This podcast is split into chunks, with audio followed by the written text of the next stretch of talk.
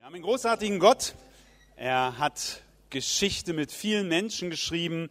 Und einen Menschen möchte ich euch vorstellen. Michael Stahl, komm mal nach vorne. Unser Special Guest, Tosen Applaus.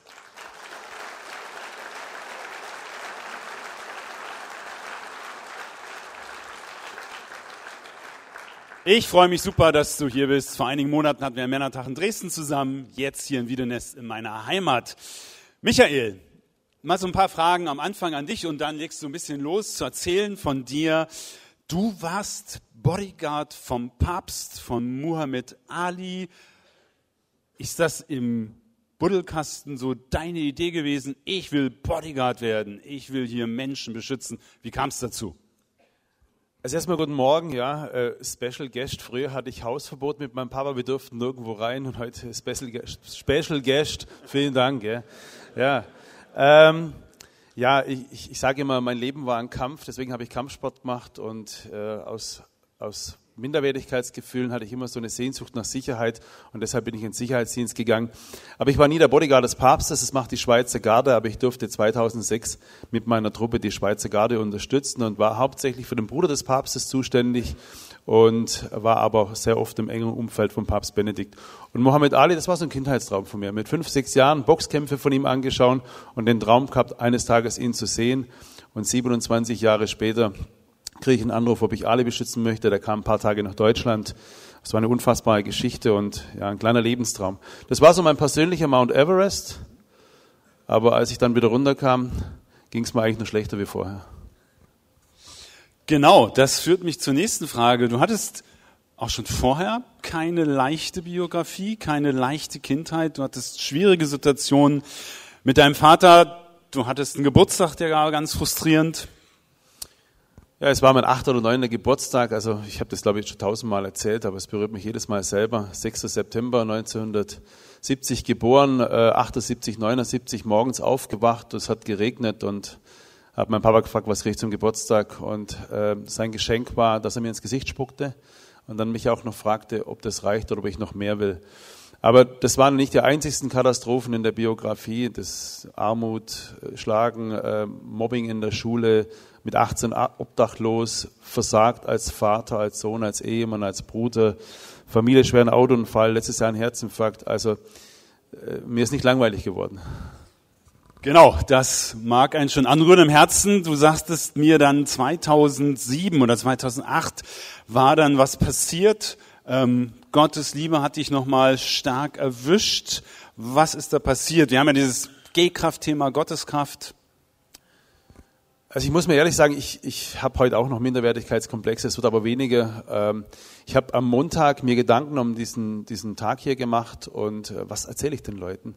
Ähm, diesen Weg, den ich vor zwölf Jahren gegangen bin, ähm, ich, ich bin vor zwölf Jahren zu meinem alkoholkranken Papa gegangen und habe ihm ja, Liebe ausgesprochen und habe ihn gebeten, dass er mir vergeben soll. Ja. Und äh, dieser Moment hat mein ganzes Leben verändert. In diesem Moment bin ich Sohn geworden. Ich habe den ganzen Sicherheitsdienst an den Nagel gehängt. Ich brauche das nicht mehr und habe mein Leben verändert. Und ich möchte heute den Männern drei kleine Geschichten erzählen, Wege zu gehen und damit sie mehr und mehr in die Freiheit geführt werden mit Gottes Kraft. Super, ich würde gerne noch beten und dann startest du. Lieber Herr, ich möchte danken, dass wir diesen Männertag hier haben dürfen, dass du diese Idee geschenkt hast schon vor vielen Jahrzehnten. Und ich möchte danken, dass wir Michael heute hier haben dürfen und ein Stück in sein Leben schauen dürfen, wie du mit ihm Wege gegangen bist. Amen. Vielen Dank, Matthias. Ein Geschenk Gottes. Ja, ich muss ab und zu auf die Uhr schauen, weil ich verliere gerne mal die Zeit immer aus den Augen und heute möchte ich pünktlich sein. Und deswegen verzeiht mir, wenn ich ab und zu mal hier da drauf schaue. Gell. Ich muss manchmal ein bisschen komisch draufschauen, weil ich habe keine Brille auf. Gell. Also wenn ich meine Haltung ein bisschen seltsam wirkt. Das hat, ich habe keine, ich habe die Brille vergessen. Ja, ja ähm, der Matthias hat es gerade eben angesprochen. Vor zwölf Jahren bin ich ähm, unfassbaren Weg gegangen. Aber davor, das habe ich selten erzählt, das möchte ich euch erzählen, habe ich mit meinem Vater zehn Monate keinen Kontakt gehabt. Es ist ja so, dass wir Christen uns äh, zu Weihnachten etwas schenken, das gehört sich halt so. Und ich habe meinen Vater auch, den ich damals Erzeuger nannte, dem habe ich äh, 2006 so Weihnachtskekse geschenkt äh, bei uns sagt man Plätzler. Wie, wie, sagt man bei euch? Bredler. Plätzchen. Plätzchen. Also, Plätzchen. ja, Bredler. Ja. Habe ich meinem Vater geschenkt und was schenkt man Mann? Rasierwasser natürlich. Gell? Und ich sehe dann meinen Vater, ich habe den irgendwo ihm übergeben, keine Ahnung wo. Und zwei Wochen später, Anfang Januar, sehe ich meinen Vater und der schreit quer über die Straße rüber, deine alten Bredler, Plätzchen, die kannst du in Zukunft selber fressen. Dann habe ich ihm rübergerufen, du undankbarer Kerl, ich will nie wieder Kontakt mit dir haben. Und jetzt geht es darum, heute verstehe ich, was er mir sagen wollte. Er wollte mir sagen, ich war jedes Weihnachten allein. Ich wäre so gern mit dir zusammen gewesen, weil ich dich lieb habe. Aber diese Sprache hat ihm niemand beigebracht. Und diese Sprache zu verstehen, die hat mir keiner beigebracht. Und deshalb ist es mir heute ein Anliegen, dass ihr vielleicht diese Wege gehen könnt, wenn ihr sie müsst, wenn ihr sie sollt. Und falls ihr die Wege gerade eben geht, dass ihr euch bestätigt fühlt, dass das, was ihr macht, wirklich gut ist. Ich möchte euch aus drei Ebenen begegnen. Und zwar als Ehemann, der vielleicht geschieden ist. Ich könnte dich fragen, wer ist geschieden, aber das lassen wir jetzt. Jeder, der jetzt einen komischen Gesichtsausdruck hat, der ist geschieden. Ja, jetzt? Ah, so viele, oder? Ja. Okay. Und dann möchte ich euch als Vater begegnen. Habt ihr wahrscheinlich auch Mädels, Töchter, äh, Söhne zu Hause. Und ich möchte euch als Sohn begegnen. Und wenn ihr heute feststellt, diese Wege könnt ihr nicht mehr gehen, warum auch immer, dann von vorne weg, bevor, bevor ich es vergesse, der Jesus starb auch für die Dinge, die wir nie getan haben. Ja. Und eine Bitte noch von einer über 80-jährigen Frau, die hat mich mal in Wetzlar darum gebeten, ich soll die Männer in einer Geschichte, in einer Sache unterrichten, die verloren gegangen ist. Sage ich, was ist das? Sie sagt, die Tugenden der Ritterlichkeit. Die Tugenden der Ritterlichkeit sind verloren gegangen. Und ich habe da heute äh, ein Plakat mitgebracht. Wo ist die Technik? Technik, Plakat, jetzt. Ja, das war nicht ausgemacht, aber das das könnt ihr jetzt so stehen lassen. Gell?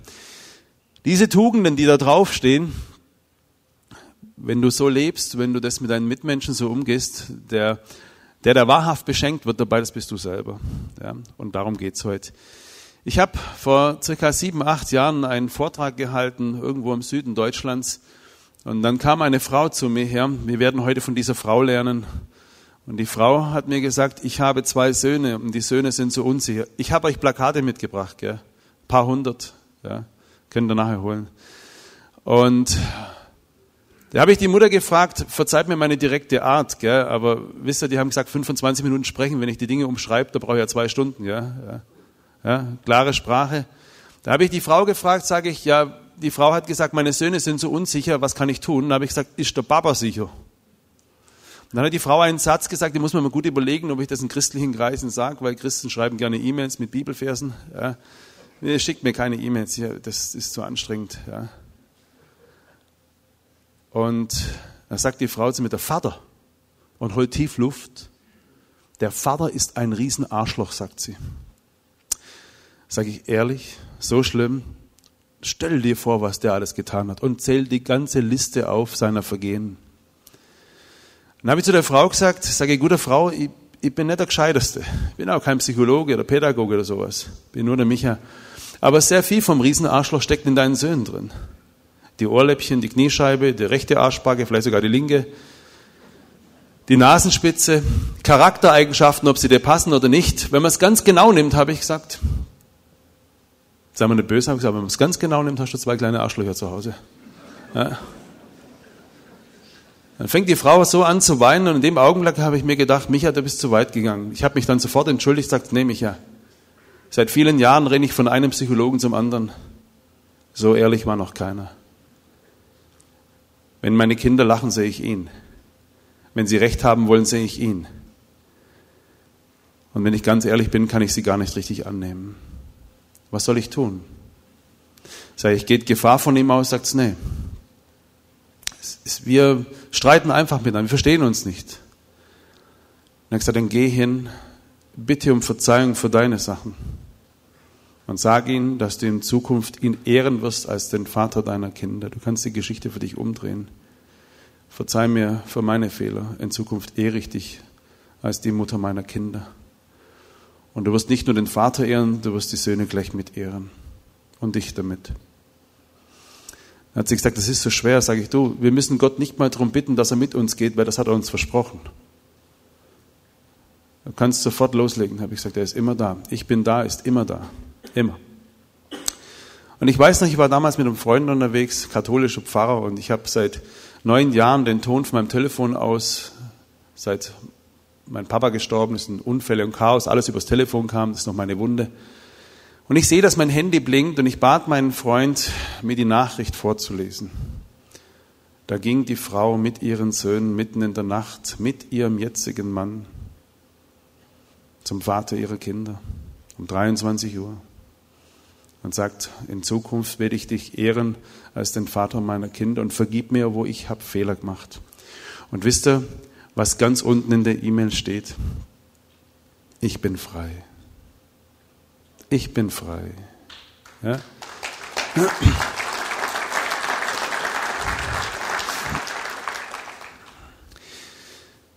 Die zweite Sache ist, ich möchte euch als, als Väter begegnen. Ja? Natürlich, wenn du die Mutter ehrst, tust deinen Kindern was Gutes. Aber ganz besonders wir Männer, wie, wie gehen wir mit unseren Jungs überhaupt um? Ich habe in den letzten Wochen und Monaten ähm, sehr viele Männer, ähm, die mir erzählen, dass ihre Söhne fehllaufen, einen schiefen Weg gehen, dass sie lügen, kiffen, was weiß ich was alles. Und es wird immer mehr.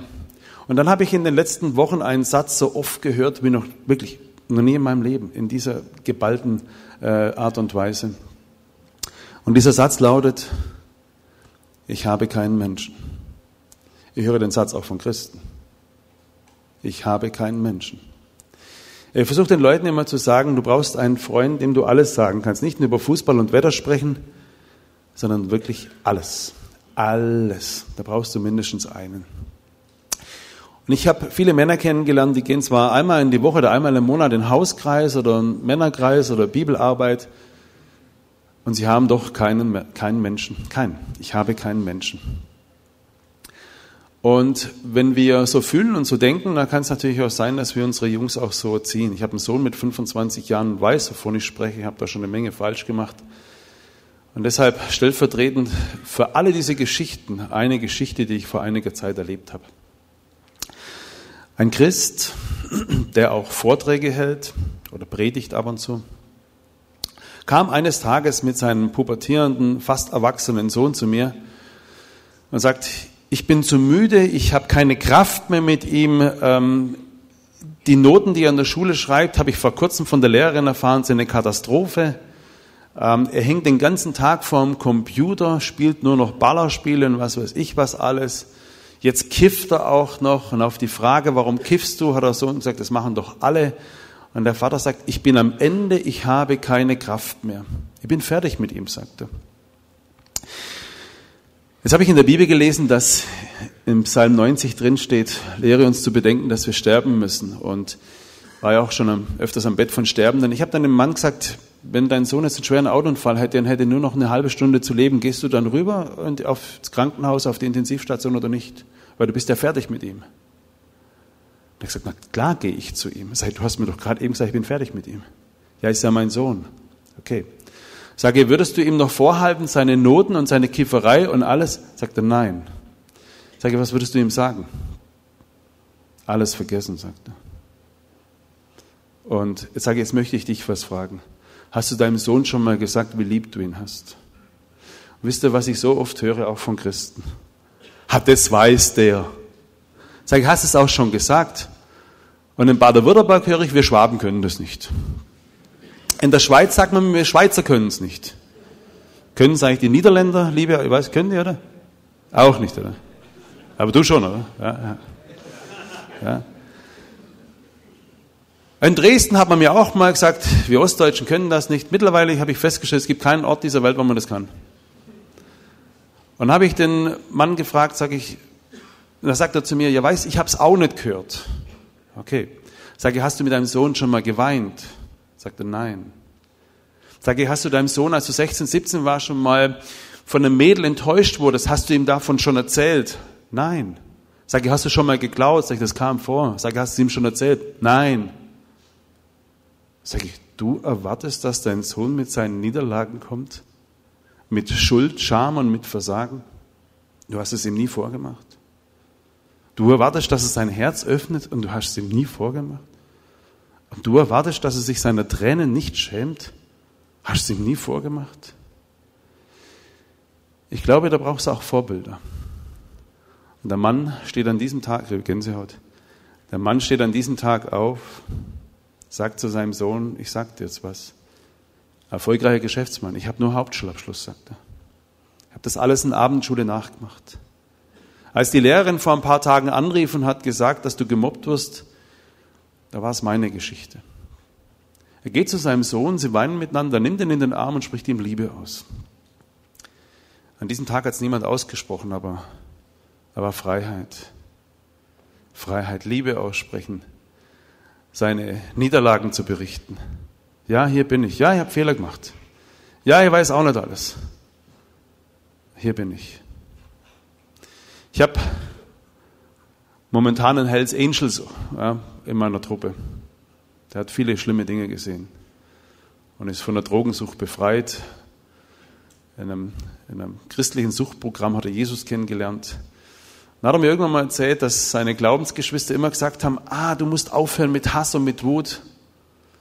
Und dann kam der zu mir und hat gesagt, ey, ich habe so viel Hass und Wut in mir. Sag, das ist doch gut, habe ich gesagt. Ja, wie? Ja, ist doch gut. Ja, die anderen haben gesagt, das wäre nicht gut. Ja, sage, wenn es so ist. Du, wenn meine, meine Kinder zu mir kommen und sagen, du Papa, mir ist gerade schlecht, ich habe Bauchweh, ich habe Angst, ich habe Sorgen, dann bin ich doch erstmal froh, dass sie zu mir kommen und mir das sagen. Das ist schon Liebe und Wertschätzung. Ich sage, das ist völlig okay, habe ich gesagt. Und ich habe ihn dann einfach mitgenommen. Mit auf Vorträge, mit auf Reisen mitgenommen. Und je mehr wir zusammen waren und mehr ich mein Herz öffnete, öffnete er sein Herz. Und der Mann, der fast 40 ist und erlebt hat, dass sein Bruder ermordet wurde, hat vor kurzem dem Mörder seines Bruders vergeben. Ist weg von den Hells Angels, ist frei und schickt mir Sprachnachrichten. Unfassbar, ist eine Maschine der Mann. Hey, sagte, ich bin glücklich. Ja, es ist, es ist cool, ja, okay, okay. Ja. Ja? Und mit ihm und mit noch ein paar Ex-Verbrechern werde ich bald Weihnachten feiern. Und ich werde nie zu einem sagen, hey, du musst die Drogen weglassen. Das, als ich zu meinem Vater früher mal gesagt habe, hör auf zu saufen, hat er erst recht gesoffen. Einfach leben. Wir sind nicht von Gott beauftragt worden, uns zu verändern. Wir sind beauftragt worden, uns zu lieben. Wenn wir verändern wollen, kann es sein, dass wir die Menschen wegtreiben. Und das Dritte, was ich euch erzählen möchte, ist aus der Sicht eines Sohnes.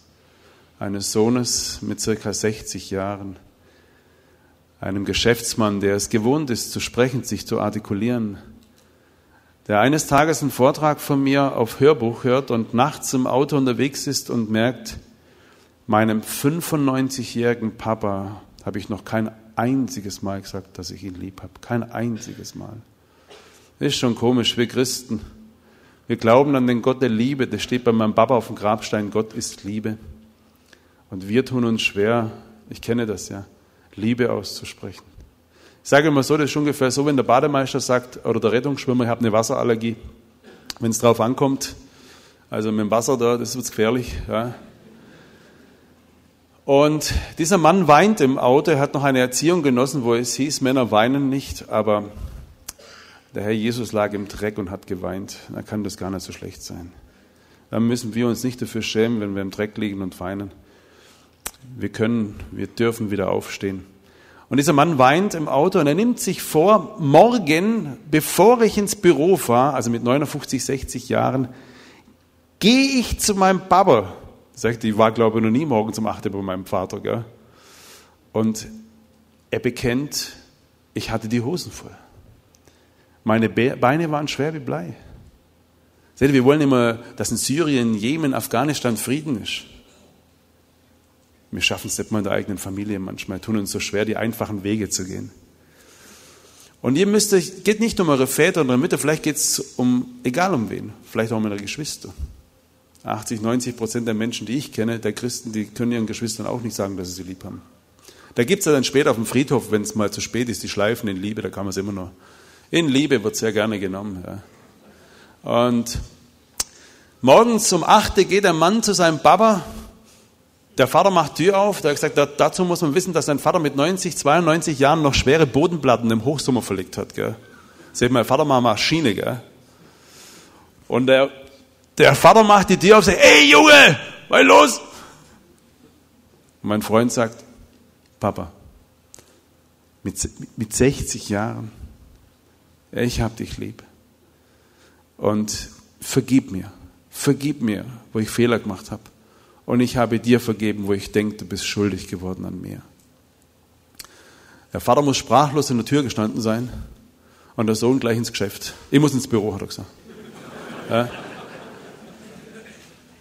Und ich glaube, am nächsten Tag war es, dass der Pflegedienst wollte seinem Vater eine Spritze, Insulinspritze geben und die melden sich bei meinem Freund und sagen, der Vater macht Tür nicht auf. Und mein Freund fährt zu seinem Vater auf dem Weg dorthin, nimmt er seine Frau mit und findet seinen Vater in der Küche. Er liegt auf dem Boden, hat einen Schlaganfall. Übrigens, wenn ein Mensch stirbt, wir haben ja fünf Sinne, die Sinne schalten nacheinander ab. Der letzte Sinn, der übrig bleibt, ist das Hören. Es ist auch der erste Sinn, der einschaltet, wenn du unter dem Herzen deiner Mutter heranwächst, das Hören. Und dann nimmt er den Kopf seines Vaters in seinen Schoß und streichelt seinen Papa. Später hat er mir gesagt, diese Nähe noch, die wäre davor undenkbar gewesen. Da habe ich meinen Papa geküsst. Das habe ich noch nie gemacht als Mann. Ich habe ihm nochmal die Liebe ausgesprochen. Und wir beteten Vater uns und seine Lippen bewegten sich mit. Kurze Zeit später starb sein Papa. Und der Mann setzt sich mit mir in Verbindung, wir kannten uns erst ab diesem Zeitpunkt, und sagt, ich bin unendlich traurig, dass mein Papa nicht mehr lebt. Aber ich bin frei. Ich bin frei. Ich bin frei, weil ich die Liebe aussprach. Und ich bin frei, weil ich um Verzeihung gebeten habe. Und ich möchte diese ganzen, diese drei Geschichten zusammenfassen in ein kleines Wunder, das ich vor ein paar Tagen erlebt habe. Eine Freundin von mir ist Lehrerin, über 60 und lebt seit drei, vier, fünf Jahren mit ihrer Chefin im Streit. Meine, unsere Freundin, die bei uns ähm, ja, Projekte auch mit mir macht, liebt Jesus von ganzem Herzen. Und ich habe sie gefragt, wie es ihr mit dem Streit so geht, sagt schrecklich, jeder Tag ist eine Qual. Und dabei kamen wir vor Jahren so gut miteinander aus. Da sage ich, du, wenn du morgen in den Betrieb gehst oder in die Schule gehst und man sagt dir, dass deine Chefin gestorben ist und man beauftragt dich, die Trauerrede zu halten, was würdest du sagen? Und dann sagt sie, ja, du stellst mir Fragen. Ja, was würdest du sagen? Würdest du sagen, so, jetzt haben wir beide unsere Ruhe, du auf die Art und ich auf die Art? Ja? Also das würde er nicht sagen. Ich sage, was würdest du sagen? Dann wird sie sehr nachdenklich und sagt, ich würde mich bei ihr bedanken, weil wir hatten auch eine gute Zeit. Ich würde mich auch bedanken, weil ich habe viel von ihr gelernt. Und ich würde ihr sagen, sie war eine tolle Frau. Ich, ehrlich? Sage ich, dann tu mir doch einen Gefallen. Heute ist Sonntag, habe ich gesagt, geh doch morgen ins Büro deiner Chefin und halte dort die Trauerrede. Ja. Sag ich, wie meinst du das? Sage, sage doch das heute, was du an ihrem Grab sagen würdest.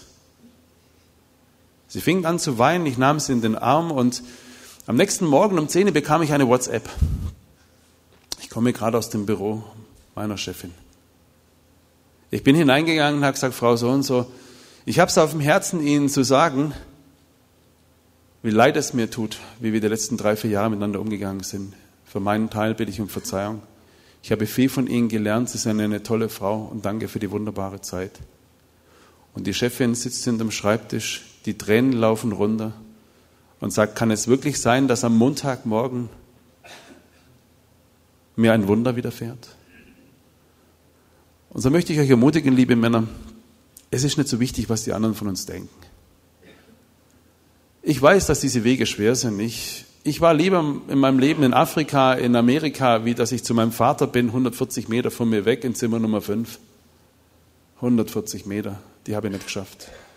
Ich wünsche euch, dass ihr mit Gottes Kraft die einfachen Wege geht. Dass er das Einfache wieder ausspricht, hab dich lieb, schön, dass es dich gibt, danke für alles. Und wenn er euch in die Hosen macht, In Baden-Württemberg ist es so nicht geschumpft, ist gemuglupt. Was für ein Blödsinn. Vergessen wir nicht, dass unsere Zeit begrenzt ist. Und ich möchte ganz, ganz viele mit dieser Liebe anstecken. Und schaut mal her. Ah, jetzt ist mein Bild wieder weg, oder?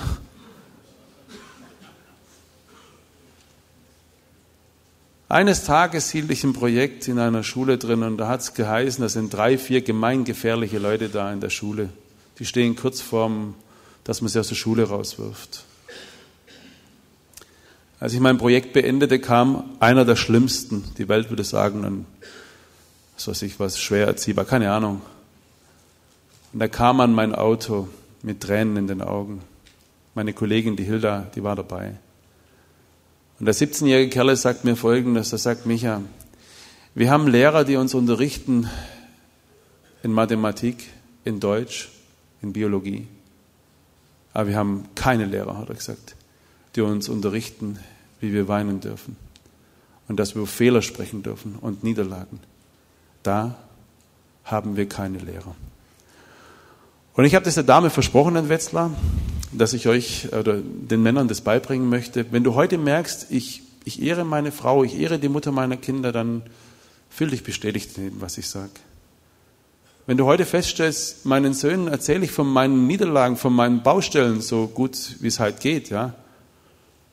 Ich kann Liebe aussprechen und weine mit ihnen, dann fühl dich einfach bestätigt.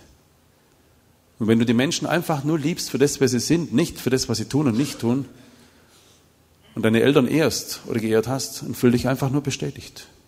Weil manche Menschen denken, ja, ich weiß gar nicht, ist das so was Besonderes? Für uns ist es normal. Doch, das ist was Wunderbares. Schwache beschützen. Was für ein schönes Gefühl. So.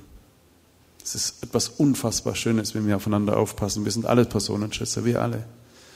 Übrigens, ihr Männer, passt mir auf die Männer auf, auf die Jungs, die nicht sprechen, die still geworden sind. Die, die aggressiv und laut sind, die schreien nur nach Aufmerksamkeit und Liebe. Die, die still geworden sind, passt mir ganz gut auf die auf. Höflichkeit. Wie schön es ist, das Evangelium ist, jemand die Tür aufzuhalten. Ein Danke, ein Bitte, ein Platz anzubieten. Das ist das Evangelium. Ich kenne viele Leute, die kennen die Bibel in- und auswendig. Wenn mal aber was auf den Boden fällt, das heben sie mir nicht auf. Das Evangelium ist, dass wir einfach für den anderen da sind. Freundlichkeit, Tapferkeit, Würde, den Mut haben zu dienen, den Mut haben, seine sanfte Seite zu zeigen, Treue, Anstand, Wohlerzogenheit, dienstbare und hingebungsvolle Liebe. Das wünsche ich euch, dass wir das leben können mit Gottes Kraft. Und es müssen nicht immer die komplizierten Dinge sein. Die einfachsten Dinge sind immer am schönsten. Die einfachsten Dinge sind am wertvollsten. Und die einfachsten Dinge, die machen mir mein Leben leichter. Und, und zum Schluss noch, ich glaube in drei, vier Minuten ist Feierabend von mir. Habt auch wieder eine einfache Sprache. Ich, ich, ich blicke wirklich nicht mehr durch in diese Welt. Gell? In Nürnberg hielt ich vor kurzem einen Vortrag, da habe ich einen gefragt, was er vom Beruf ist, sagt der Sales Manager. Ich sage, was ist das? Sag ich, der Verkäufer. Da sage ich, na weiß Sales Manager beim Tengelmann in der Obstabteilung. Ja? Ja? Den einen frage ich, was er vom Beruf ist, sagt der Facility Manager. Sage was ist jetzt das wieder? Sag ich, der ist Hausmeister. Und da war ich auf dem Spring Festival. Kennt ihr das Spring, oder? Da am Ende meines Vortrags kam ein Mann zu mir her und sagte, und, wie findest du das Setting? Sage, wo ist's? was ist? Ich komme aus Bopfinger, da gibt's kein Setting. Ja? Was ist das? Da sagt der eine, ja, Setting hat er gesagt, ist die Einrichtung. Der andere fällt ihm ins Wort, sagt, das stimmt nicht. Setting ist der Ablauf von der Veranstaltung. Sag, ihr wisst ja selber nicht. Ja, ja wie soll es ich wissen? Und ich möchte euch einfach ermutigen, sprecht die einfachen Dinge wieder aus. Sag das, was in deinem Herzen ist. Das, was mein Papa und ich bis vor zwölf Jahren nicht lernen konnten. Ich habe dich lieb, verzeih mir. Ich wäre so gern mit dir zusammen. Das Einfache. Weil einfach, einfach am besten ist. Ich würde gern beten, Männer. Herr Jesus, ich danke dir, dass du uns versprochen hast, dass wo zwei oder drei in deinem Namen versammelt sind, dass du da bist. Du siehst unser Herz. Du siehst die Verletzungen, den Mangel an Liebe, unsere Sehnsüchte. Deshalb bitten wir dich, dass du unseren Mund segnest, damit wir die Dinge aussprechen, die gesagt werden müssen. Bitten dich, dass du unsere Hände segnest, dass wir uns Geborgenheit schenken, zur Versöhnung reichen und heute noch die richtige Telefonnummer eintippen. Und wir bitten dich, dass du unsere Beine segnest, damit wir die Wege gehen, die du gedacht hast. Und segne unser Herz, dass es dich einlädt und nie wieder gehen lässt. Und so segne uns und behüte uns der allmächtige Gott, der Vater aller Väter, der Papa aller Papas.